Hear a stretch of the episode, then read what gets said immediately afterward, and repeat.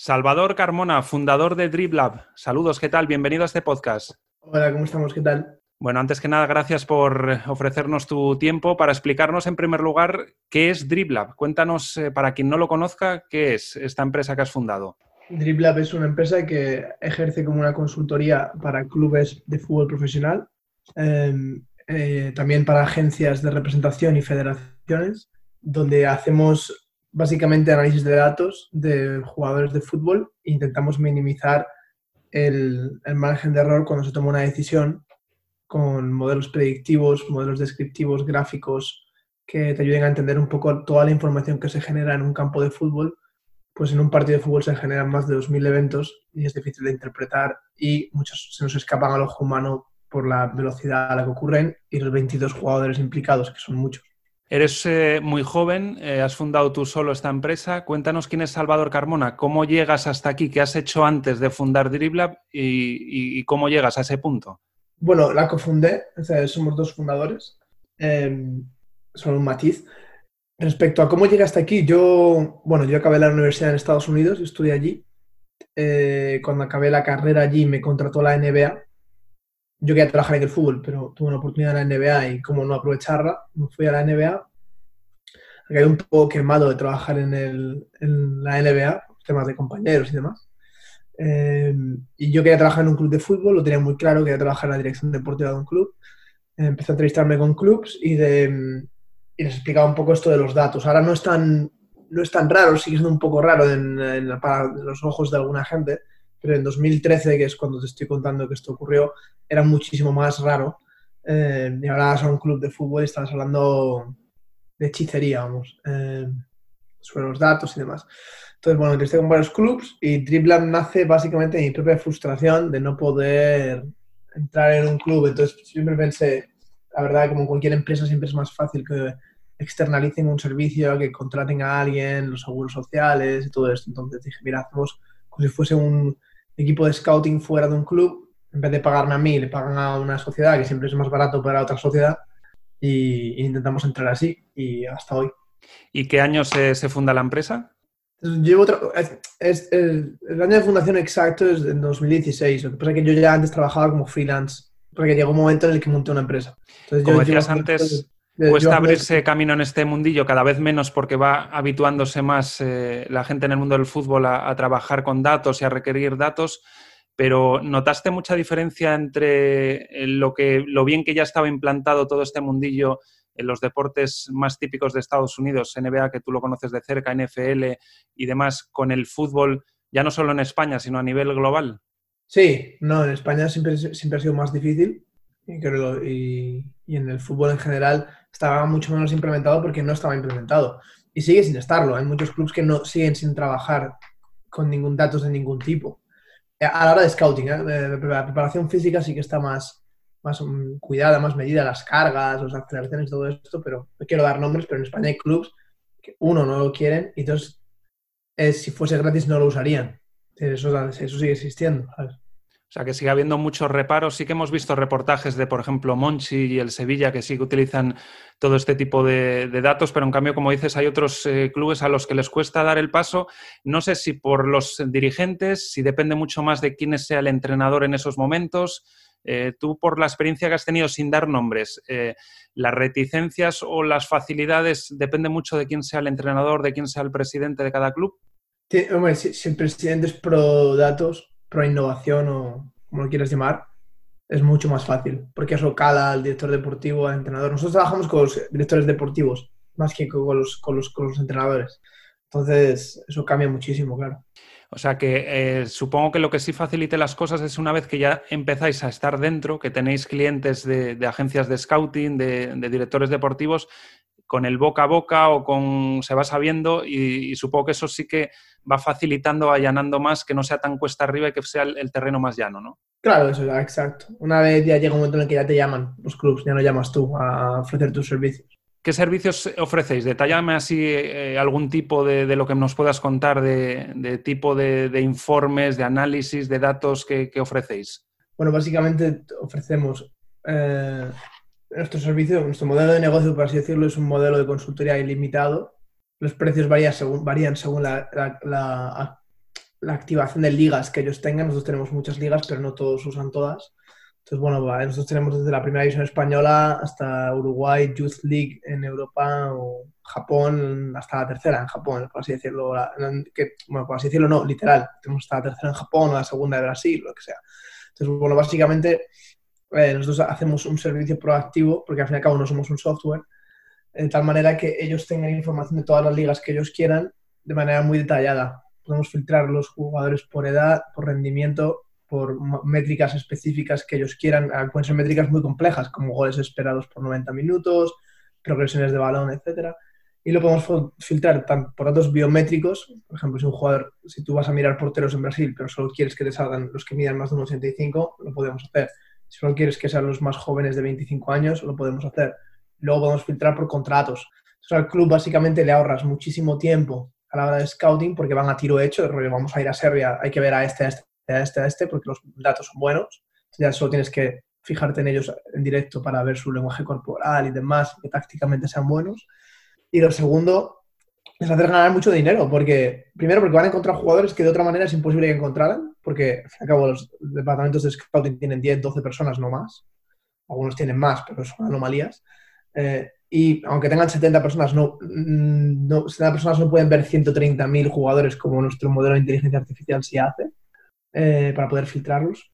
Entonces vas a hacer ganar mucho dinero porque vas a encontrar, uno, van a encontrar jugadores que no pueden encontrar de otra manera y segundo, van a ahorrarse mucho dinero en todo el tema de scouting, viajes, hoteles y van a poder eh, y van a poder hacer operaciones que no podían hacer de otra manera, baratas, que potencialmente pueden vender o sea que en realidad, por resumirlo, para que nos quede claro, es que en lugar de acceder a una plataforma y luego ellos tener que manejar esos datos como quieran, digamos que os hacen peticiones a la carta, que podrían ser, por ejemplo, necesitamos un lateral derecho que no sea muy mayor y que sus características sean más ofensivas que defensivas. Y con eso, digamos que vosotros establecéis unos parámetros y le ofrecéis un listado, una selección para que ellos ya luego tengan ese trabajo ya avanzado, ¿no? Sería así, eh, por resumirlo. Sí, ese es, un, ese es nuestro pan de cada día. Y después hablas de, muchas ligas. ¿Cuántas competiciones o cuántos jugadores podéis tener en esa base de datos? ¿Y cómo habéis ido metiendo todo eso en una base de datos? Supongo que haya sido la, labor más eh, que os ha llevado más tiempo, más esfuerzo. Bueno, nosotros compramos datos posicionales a un proveedor de datos. Ellos te pasan los datos, por así decirlo, ellos te venden la, vaca a ti y tú de ahí sacas el, el queso, y tú vendes el queso, ¿no? Tú procesas todo lo que la vaca te puede dar y ya está. en ese feed de datos, ellos te dan las ligas, ¿no? Tú compras las ligas, tú compras Japón, tú compras China, tú compras España, Francia, tal. Entonces te entran las ligas a ti con los datos y con esos datos se va acumulando en una base de datos todo, ¿no? Pues me engano en este partido hizo tal, tal, y luego te vienes coordinadas X, Y donde el jugador hace todo, que es en verdad lo que verdaderamente vale. Poder esgranar ese, ese dato que es tan granular, ¿no? Eh, entonces nosotros tenemos eso, alrededor de 120 competiciones. Entiéndase la Liga Española como una, la Segunda Española como dos, así, ¿no? Eh, hasta 130, hasta 120, perdón. Y tenemos casi 130.000 jugadores en nuestra base de datos. Algunos de ellos se van retirando. Es decir, por ejemplo, nosotros tenemos nuestra base de datos de Xavi Alonso. Xavi Alonso ya no juega, eh, pero lo tenemos ahí, ¿sabes? ¿Y el equipo de Dribla, cuántas personas lo formáis y cómo habéis ido reclutando? Porque no creo que sea una labor fácil o que no haya tanto especialista o no sé cómo podéis valorar si, es apto para, entrar a, a Dribla o no. Bueno, pues cuando eres una startup tienes que buscarte un poco las habichuelas. en nuestro caso, bueno, pues éramos dos, mi cofundador y yo, que él es el CTO y yo soy el CEO de la empresa. el primer empleado que tuvimos nunca fue un becario eh, que ahora es tiempo completo. Y este becario yo conozco, es un chaval que yo conozco desde la infancia y necesitamos ayuda en que alguien nos metiera los partidos. Es un trabajo bastante sencillo, pero nos quitaba mucho tiempo. Entonces él entró ahí, eso fue el primero. El segundo lo conocí por Twitter. Eh, quedé con él, tal, luego quedamos otra vez, quedamos otra vez y dijimos, ¿por qué no te quedes aquí a tiempo parcial? Y es tiempo completo. El tercero fue, eh, fui yo que yo daba clases en un máster y este chico me pidió una beca y luego se quedó. Y luego a partir de ahí ya sí que hemos empezado a utilizar herramientas más eh, comunes de búsqueda de talento y demás, porque siempre es complejo encontrar a gente, gente que te guste y que, y que sea capaz, ¿no? Y ahora mismo el equipo de Driblar son 10 personas. Eh, ¿Trabajáis todos desde España? No, hay uno que trabaja desde China, es español, pero está en China porque encontró el amor. Muy bien. Y por lo que me cuentas y he leído de vosotros, vuestros análisis son más descriptivos que predictivos, pero también con toda la información que tenéis sí que ayuda a, predecir o a acertar futuros rendimientos, ¿no? Digamos. Sí, no, nuestro porcentaje de acierto es muy alto. De hecho, nosotros en los clubes que trabajamos, el, el, año natural 2019 se hicieron, si sumas el dinero de todos los clubes, se hicieron 850 millones de euros de traspasos. Nosotros tenemos, estamos involucrados más o menos en 550 millones de euros. De esos 550 millones de euros, los jugadores han revalorizado un 29% según Transfer Market. Entonces, si tú compras un jugador por 10 y ahora vale 13, pues lo has hecho bien, de media, ¿no? Has mejorado el rendimiento de un jugador un 30%, o el valor de un jugador. Así que sí, tenemos métricas predictivas y, nos por ahora nos va, nos va bien. ¿Les interesa más a los clubes con este tipo de herramientas sacar rendimiento económico que mencionas que, que, sacar un rendimiento deportivo o buscan un poco el equilibrio entre las dos cosas? Bueno, básicamente nosotros tenemos dos tipos de clientes. Uno de ellos que buscan rendimiento deportivo y esos son los equipos super top que de esos trabajamos con un par. Super top, no puedo decir nombres, pero entiéndase los que están en Champions eh, todos los años en cuartos de final, vamos, mínimo. De esos tenemos dos. Sí, bueno, se puede decir que dos. Y luego tenemos otros que son los de segunda división que quieren subir. Esos no les, les importa el dinero, el dinero, como consecuencia de ganar partidos, que es subir a primera, entonces se gana más dinero. Estos les da igual fichar un jugador barato para ganar dinero que otro barato. Lo que quieren es ganar partidos para subir. Y luego tenemos el otro prototipo de cliente, que es necesito la pasta eh, para crecer como club, que es un poco lo que hizo el Sevilla durante tantos años y demás. Y, entonces, quiero decir, podemos servir a todas las audiencias en ese sentido. Te iba a preguntar si, si teníais algún club top o no, ya más avanzado que dos, porque entiendo que la ayuda que necesita ese tipo de, equipos es eh, menor o, digamos que, el tipo de jugador que fichan es más fácil eh, saber que, te va a ofrecer ese rendimiento porque no van a o no suelen fichar, eh, digamos, jugadores más desconocidos. Quizás sea más fiable o tendréis más éxito con clubes fuera de ese ranking de equipos top o no. No, es parecido. La diferencia es que con los equipos super top tenemos una hoja de servicios que ofrecen ayuda al entrenador y ahí sí que importa mucho que el entrenador compre esta idea. Si no la compra, pues no se lo puedes ofrecer. Pero es muy importante ganar partidos. Es decir, hay una gran diferencia entre ganar y empatar allí, ¿no? Por, la presión que se genera y demás. Entonces ofrecemos esto al entrenador. Y segundo, estos equipos super top es muy difícil fichar. Que es una gente que es una cosa que la gente piensa que desde casa jugando al FIFA fichó a este tal. Pero a esos niveles no te puedes equivocar. Es decir, no es. Equivocarse en, segunda división es más barato. En primera división, en ese nivel super top, es muy caro y no te puedes equivocar ni en la personalidad del jugador, ni que va a soportar la presión. Eso no lo medimos nosotros, ¿no? Eso lo hace, es un trabajo que hace el club de conocerles. Pero no, no, no, no, no porque sea. A lo mejor son. Sí, a lo mejor hay 10 opciones en vez de 500, ¿no? Entonces tienes que hacer un informe muy detallado de 10 jugadores. Pero tienes que. Es muy, muy importante no equivocarse. A eso me refería, que tienen menos opciones, con lo cual digamos que la, lista, la lista ya se reduce de, antemano, ya no solo para ellos, sino para el servicio previo vuestro. Igual vosotros comenzáis a ofrecerle a un club menor, empezáis desde 500, lo vais filtrando, lo vais filtrando y acabáis ofreciéndole los 10 definitivos, igual a un club grande ya casi empezáis desde los 20 o 10 a filtrar, ¿no? Eso es lo que me refería. Sí, el trabajo de filtrado es más pequeño, evidentemente, pero bueno, tampoco es, tampoco es al filtrar, da igual filtrar 500 que 20, tardas lo mismo. Yo llevo también como aficionado eh, dedicándome a, hacer eh, análisis de datos, mirar estadísticas, intentar sacar conclusiones, eh, como decías antes, pues en Twitter, en blogs y cosas de estas. He entrado también en medios de comunicación y tengo una duda desde hace mucho tiempo que quería preguntarte. Decías que vosotros recibís los datos desde un proveedor los que no tenemos acceso a esos proveedores a más escala y miramos, digamos, ya los datos que ofrecen páginas web ya con, este tipo de datos menores, pero como puede ser WhoScore, como puede ser SofaScore y todo eso, yo compruebo que en un mismo partido, en un mismo jugador, varían bastante los datos que te ofrece una web a otra. No sé si es porque se lo suministran diferentes proveedores, si porque es imposible acertar 100% el número de pases, el número de... Son tantos datos los que se miran de un jugador, son tantos jugadores en un mismo partido, es tan rápida las acciones que no sé si, aunque esté mucha gente metiendo esos datos, siempre va a haber unos errores o unos matices de si esto se considera pérdida o no, de si esto se considera pase acertado o no. Eh, ¿Por qué hay esa variación de unas páginas a otras de estadísticas globales o individuales? En el caso de WhoScore versus SofaScore, eh, imagino, imagino, no lo sé, que el proveedor es el mismo.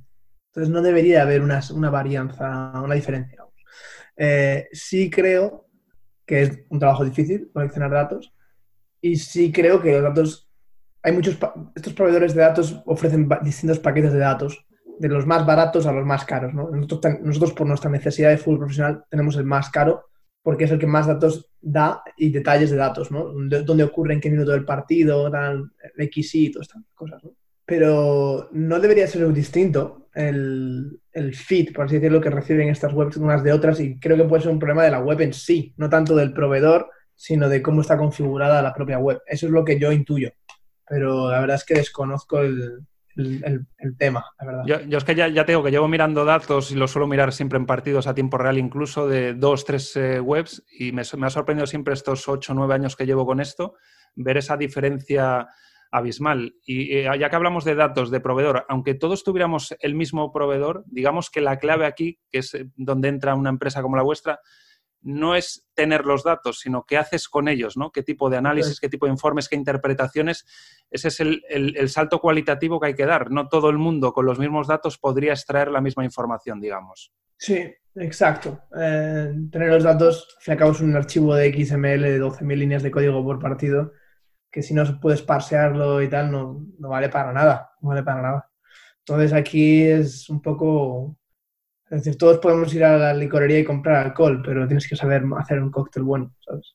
En cuanto a vuestro trabajo, eh, ¿cuántas horas podéis echar las 10 personas que, estáis en, en DribLab? Eh, ¿El fin de semana se trabaja más que a diario? ¿Es, un, ¿Es algo constante? En verano tampoco se para porque es la época en la que está el movimiento de, mercado. ¿Hay vacaciones? Eh, ¿Hay días libres? ¿Cómo se trabaja? ¿Cómo es vuestra organización? Bueno, a ver, el CTO es Cristian Ramiro, que aparte de ser mi cofundador y socio, es uno de mis mejores amigos y no mi mejor amigo. Él y yo, nuestras horas no valen, porque echamos las horas descomunales. Al final acaba cuando esto pasa en todos los negocios, si la panadería es tuya, echas muchas horas, ¿no? El resto de personas trabajan de lunes a viernes, un horario más o menos normal, suele, la gente suele entrar entre las 10 y entre las 9 y las 10 y sale entre las 6 y las 8 de la tarde, eh, así que con su rato para comer y demás. En verano no acepto vacaciones, todos tienen veintipico días de vacaciones, unos 24, otros 26, más o menos, como una empresa normal, ¿no? Lo que yo considero que es una empresa normal. Y yo, la única condición que les pongo a los chavales es, tú tienes los días de vacaciones como tú quieras, pero en mes de agosto y julio eh, no te las voy a aceptar. Entonces, que yo incito a la gente que se vaya en febrero, en septiembre, que es justo después de que cierran los mercados de fichajes, que es cuando más trabajo hay. Ahora, la gente no trabaja ni los sábados ni los domingos, salvo ocasiones muy, muy, muy, muy, muy especiales. Entonces, esa es la, situación. Y supongo que los mercados de fichajes, tanto el invernal como el veraniego, apuran muchos clubes a pediros servicios o informaciones casi casi hasta el último momento, hasta que suena la bocina. Hubo un club este el año pasado, perdón, sí, en, en, en, enero de 2019, o sea, hace un año, que nos pidió un jugador el 31 de enero a las 11 menos cuarto de la noche. Quedaba una hora y cuarto para cerrar el mercado. Y le dije, en serio, y además mi respuesta fue, ¿en serio me estás pidiendo esto ahora? De que yo te lo paso, no, me cuesta nada, es mi trabajo. Pero, joder, ¿eh? Ya podemos haberlo preparado esto un poco. ¿Se, puede saber si al final ficharon o no? No, no, no lo ficharon, no lo ficharon. Eh, en, en el fútbol básicamente hay un pico de trabajo grande en junio, o sea, mayo, junio, que es cuando se preparan para los fichajes. Luego hay un silencio, una calma chicha, ¿no? Y luego las últimas dos semanas de agosto hay bastante jaleo. Pero, por ejemplo, la primera quincena de agosto es muy normal, porque hay, hay clubs, especialmente clubs pequeños, que piensan que van a tener jugadores disponibles a un precio de saldo o más barato eh, la última semana de agosto que se lo fichan en junio. En junio los jugadores piensan que van a jugar en Madrid y en agosto se desesperan y fichan en el club que sea. Sí, hay clubes y jugadores que se esperan siempre a la última semana, últimas dos semanas de, agosto y por eso, como dices, la primera quincena de agosto es más eh, tranquila, ¿no? Exacto, sí, sí. Porque hay juego, porque los jugadores piensan que se van a colocar, o los agentes de los jugadores piensan que se van a colocar en clubes mejores y en agosto, los, a finales de agosto ya los, ya es, como dicen en inglés, un, un garage sale, ¿sabes? Una venta de estas del, del garaje, ¿sabes? La gente vendiendo sus cosas. Eh, estáis centrados sobre todo en fútbol, pero creo que ya tenéis también una, un área o una subcategoría de, baloncesto, digamos, una, una, nueva vía ¿no? para trabajar también en baloncesto. Sí, trabajamos sobre todo en baloncesto internacional, que viene a ser todo el baloncesto menos el NBA. Eh, entonces tenemos una base de datos muy, muy fuerte de jugadores europeos y jugadores sudamericanos, jugadores asiáticos, o sea, todo básicamente el mercado entero, salvo USA. Y ayudamos a clubes de la Euroliga los fichajes, igual que en el fútbol, aunque no trabajamos con ningún club de la Euroliga actualmente. Y trabajamos con eh, clubes NBA para los jugadores internacionales. Son nuestros dos targets. Entonces, la verdad es que nuestros servicios para la economía que hay en el baloncesto actual, que es mucho más precaria, es muy difícil que nos contrate eh, el Fuenlabrada, ¿sabes? Es muy, muy complicado. Pero los clubes de la Liga, el Real Madrid y el Barça sí podrían. Hemos hecho proyectos para equipos de la Euroliga, ninguno español, por cierto, ahora aprovecho y lo digo. Me quedan solo dos eh, cosas por preguntarte. La primera, ¿hacia dónde va el mundo del Big Data en el deporte y hacia dónde va o qué objetivo se marca DribLab? Bueno, yo creo que el Big Data va hacia, hacia implementarse más en las secretarías técnicas y en los cuerpos técnicos. Los cuerpos técnicos, como te decía antes, yo creo que está bastante implementado a nivel de carga física. En cuanto a qué se marca DribLab, bueno, Triple ahora tiene un, trabajo con alrededor de unos 20 clubes mundialmente y nuestra idea es seguir creciendo y aparte crear nuevas verticales en las que podamos ofrecer más contenido para medios de comunicación, em, hacer cosas para empresas de marcas deportivas, como por ejemplo pueden ser Puma, Nike, Adidas, porque ellos también hacen mucho reclutamiento y necesitan asesoría a la hora de negociar contratos, soltar jugadores, no renovar sponsorships y demás.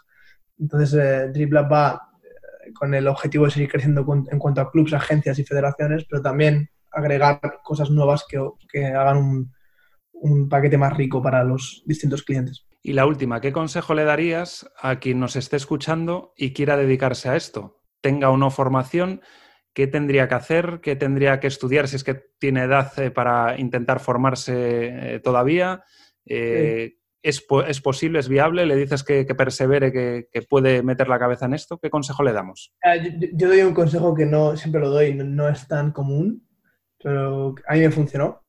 Y es, yo, de mi propia frustración de no poder encontrar un club y no, persever, y no, no perseverar por esa vía, decidí crear contenido y me abrí un blog y dije, mira, eh, alguien me leerá. Y funcionó, y funcionó porque si lo que tú publicas está bien, eh, siempre esto es muy nicho, entonces alguien del nicho te lo va te va a terminar leyendo. Yo prefiero, si tú mañana me pides trabajo, prefiero meterme en tu blog y ver qué publicas y a ver tu currículum, porque me dice más de ti, de cómo ves el fútbol, qué modelos usas, eh, etcétera. Entonces creo que eso es bastante más útil que hacerse un curso de no sé qué, ¿sabes? Porque me dice más de ti, porque puedo leerte ya, ¿sabes? Entonces yo, mis, mis recomendaciones eh, publica un blog y habla de jugadores o de, clubs o de lo que sea y, si es interesante alguien te va a leer. Estoy convencido. Dinos, ya los, eh, las formas de contactar o conoceros. Eh, ¿qué, Twitter, qué, dirección web, dónde os pueden localizar a ti o a la empresa para la gente que, esté más interesada en, saber lo que hacéis y, en seguiros? Sí, nuestra web es driblab.com, D-R-I-B de Barcelona, L-A-B de Barcelona.com. Nuestro Twitter es igual, es arroba dribla, o sea, twitter.com barra dribla. Facebook es igual, facebook.com barra dribla, arroba dribla. Y Instagram somos dribla-sports. Muy bien, pues esos son los datos de contacto para conoceros. Gracias por tu tiempo y por eh, un poco meternos en este mundillo que queríamos eh, tener algo más de información sobre tu empresa y sobre el Big Data en el deporte, sobre todo en España, que poco a poco se va abriendo camino. Gracias por todo. Nada, a vosotros. Un abrazo.